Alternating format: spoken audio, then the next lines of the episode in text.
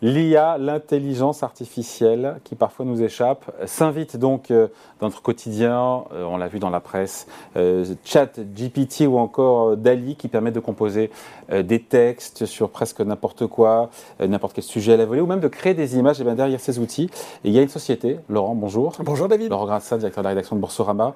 il y a une société qui, s'appelle OpenAI mhm. et qui fait de plus en plus parler d'elle. Et on en est peut-être qu'au début. C'est pour ça qu'on va en parler dès maintenant. certains le voient déjà comme un très sérieux concurrent de Google. Euh, on peut rappeler le principe de cette intelligence artificielle, euh, ChatGPT ou DALI. DALI, c'est en rapport avec euh, Wally, DALI, avec quoi ben oui, je vais vous le dire, David. Mais une question que se posent les milliers de fans d'Ecorama, les millions.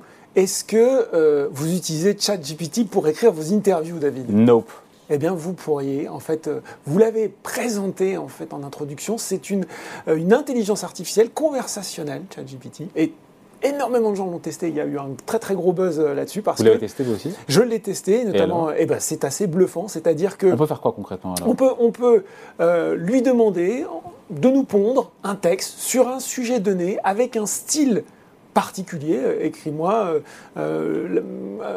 décris-moi l'émission Ecorama dans un style journalistique, par exemple et l'intelligence artificielle qui a été entraînée sur des milliers, des millions euh, de textes euh, va puiser dans sa base de connaissances et va vous sortir un texte, un raisonnement dans un style. Donc elle peut certes faire des essais, mais elle pourrait aussi faire euh, des chansons, des tweets, etc. adaptés. Et ce qui est bluffant là-dedans, c'est que le résultat est très naturel, très bluffant. On pourrait vraiment avoir l'impression à quelques petits détails près que ça a été écrit et plutôt bien écrit Quelle demande vous par un être vous avez fait vous? Alors moi j'ai fait, euh, j'avais fait notamment euh, quelque chose de, de, lié aux formations professionnelles. Oui, c'était assez, euh, c'était assez spécifique, avec en demandant d'ajouter notamment des, des, des éléments, des fun facts par exemple. Et voilà, hormis les quelques retouches que vous pouvez être amené à faire, c'est extrêmement convaincant. Donc ça c'est pour ChatGPT, à tel point d'ailleurs que les écoles publiques de New York euh, l'ont interdit, hein, parce qu'on voit bien la tentation quand on est euh, étudiant, euh, lycéen, qu'on est un petit peu à la bourre, qui veut faire une rédaction, de se dire tiens, bah, si je me faisais aider. Et Dali, bah oui, vous l'avez dit, c'est un petit peu le pendant de ChatGPT pour les images. Alors Dali, c'est assez rigolo, c'est un mot valise qui est à la fois un petit clin d'œil à Wally, vous savez, le petit robot hein, du dessin animé, et bien sûr Salvatore Dali. Et là, c'est la même chose. Vous pouvez lui demander euh, de créer des images avec une euh, description textuelle. Euh, alors, j'ai testé différentes choses. Par exemple, voilà, fais-moi une, une, cathédrale au milieu d'une île déserte dans un environnement paradisiaque, et l'intelligence artificielle vous sort des images. Quelquefois c'est un peu loupé, quelquefois c'est carrément bluffant par la qualité du résultat. Et on voit bien que, en tout cas, depuis que c'est sorti, ça fait vraiment euh, parler, si je puis dire, et c'est assez normal. Cette société qui est derrière, oui. c'est OpenAI. Et quand on gratte un peu, on voit qu'il y a qui pas très loin Il y a Elon Musk. oui, effectivement, OpenAI. Je suis surpris que vous ne l'ayez pas fait en anglais, David. OpenAI. Euh, je peux encore vous surprendre. Oui, c'est vrai. Euh, qui a vu le jour à San Francisco en 2015 sous l'impulsion, eh ben oui, d'Elon Musk, encore lui, et surtout de Sam Altman. À l'époque, il est à la tête d'Y Combinator Y Combinator, si vous voulez que je vous fasse en anglais, moi aussi, principal incubateur de start-up de la Silicon Valley. À la base, ça s'ouvre un petit peu comme une, association à but non lucratif avec vraiment euh, quelque chose de, avec un investissement initial d'un milliard de dollars, bon, c'est quand même déjà mmh. pas mal pour commencer, et c'était un objectif ambitieux de développer une intelligence artificielle qui bénéficierait à toute l'humanité, donc c'est plutôt pas mal. Mmh. Euh, la société a changé un tout petit peu de statut en 2019 où elle est devenue une société lucrative, à but lucratif plafonné, c'est-à-dire qu'à côté euh, de l'association, il y a une société, parce que bien sûr ils avaient besoin de faire des investissements, dans lequel bah, il y a la recherche de profit, mais c'est plafonné. C'est-à-dire que par exemple, pour le premier tour de table des investisseurs, ils ne, ils ne pouvaient pas gagner plus de 100 fois leur mise. Et la société euh, précisait en 2019 que les multiples seraient sans doute même euh, moindres sur les tours de table suivants. Le but, c'était de pouvoir euh, financer, encore une fois, le, développement de la société. finalement, Elon Musk... Vous êtes dire, il est toujours là ou pas? Il s'est écarté en 2018. De, de, sur, il ne s'était pas tout à fait d'accord sur la direction à prendre.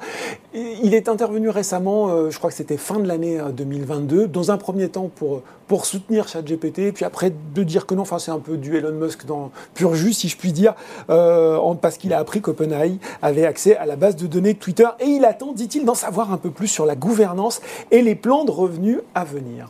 Au-delà d'Elon Musk, il y a du beau monde oui. derrière OpenAI de bonnes fées avec des poches euh, assez profondes. Bien profondes, oui.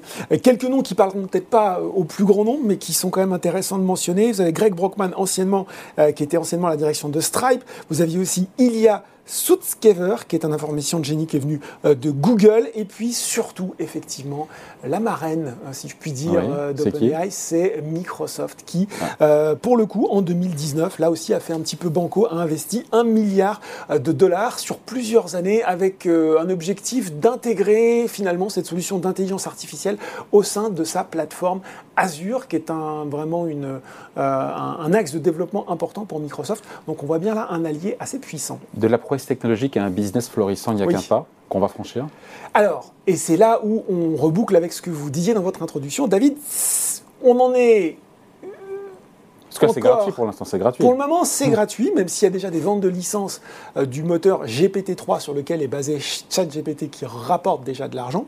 Euh, ce qui est sûr en tout cas, c'est qu'il y a déjà du monde que ça intéresse. Pour le moment, l'entreprise n'est pas cotée. Euh, mais certains fonds d'investissement se sont dit, tiens, pourquoi nous, on ne se placerait pas? Ils ont euh, cherché à racheter 300 millions de dollars d'actions auprès des salariés. Et bien sur cette base, c'est ce que vous disiez, OpenAI, 30 encore côté, vaudrait 30 milliards de dollars. Euh, c'est bien sûr le double d'il y a deux ans et bien sûr 30 fois plus qu'à sa création, puisque c'était un milliard. Toujours pour donner une idée de comparaison, enfin, cette valo de, de 29 milliards, c'est plus que Carrefour, c'est plus qu'Orange. Hein. Donc voilà, ça. ça on est Wall Street, hein, on est aux États-Unis. Hein. Voilà, exactement. Alors, bien sûr, euh, euh, il va falloir euh, voir ce que tout ça donne au-delà du buzz, du fait que dès que le, chat GPT notamment a été lancé, il y a eu des millions, millions d'internautes.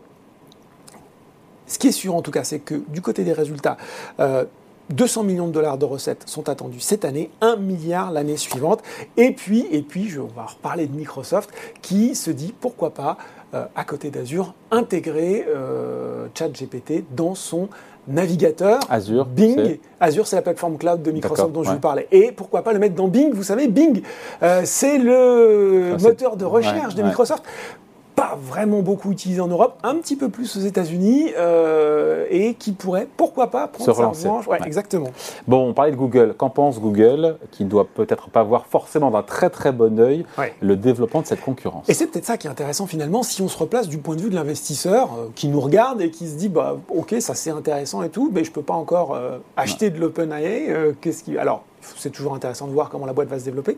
Mais qu'est-ce que ça peut dire pour Google et pour Microsoft aussi hein? Pour Google, euh, eh ben, euh, finalement, ils prennent la menace très au sérieux. Euh, ils, se sont dit que là, il y a quelque chose qui peut être forme de, vraiment de changement assez fort en termes de technologie. En interne, Sundar Pichai, qui est le directeur général de Google, il a un petit peu multiplié les réunions ces dernières semaines mmh. pour redéfinir les, les priorités euh, de Google sur le domaine. Bah, ou alors, en tout cas, c'est le signe qu'en tout cas, on prend ça au sérieux. On prend ça au sérieux, hein, voilà. Euh, il a, euh, il a comment dire, il a affecté des ressources des différents, des différentes parties de l'entreprise sur ses projets de façon à rattraper le retard. Google n'est pas en reste là-dessus. Ils ont eux-mêmes leur propre modèle, mais ils le testent avec beaucoup de, de prudence. Attendons de voir ce que ça donne, voir aussi les limites, hein, puisqu'on va en parler.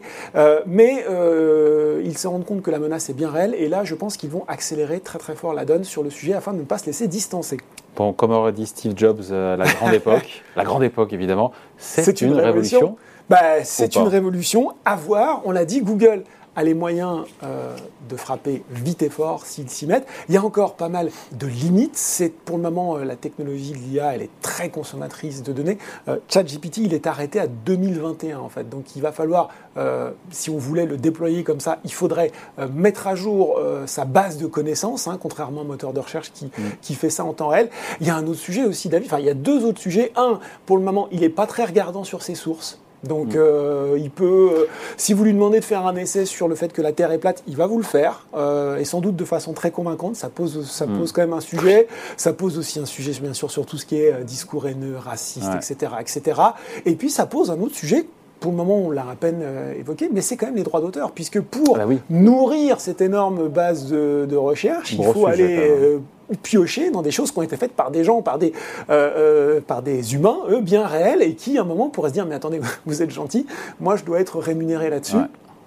Donc, encore, pas mal de questions. Euh, en tout cas, euh, certains analystes considèrent que euh, peut-être que OpenAI, c'est l'atout dans la manche de Microsoft et que ça pourrait que Microsoft a visiblement beaucoup d'ambition sur ce sujet et pas mal d'idées pour le développer et que finalement la bataille qui est plutôt intéressante, ça va être celle que vont se livrer Microsoft Souvenez-vous, un espèce de revers de l'histoire, Microsoft qui à un moment était tellement euh, dédié sur les logiciels bureautiques et autres qu'il n'a pas vu venir Google mmh, euh, dans les navigateurs et la recherche et qui maintenant pourrait peut-être prendre sa revanche, lui rendre la monnaie de sa pièce. Passionnant. ah ouais, c'est clair. En business, c'est passionnant. Et déjà 30 milliards, 30 hein, milliards pour, pour commencer. Pas mal. Bon, très bien. Merci beaucoup, Laurent. Merci, David. Salut.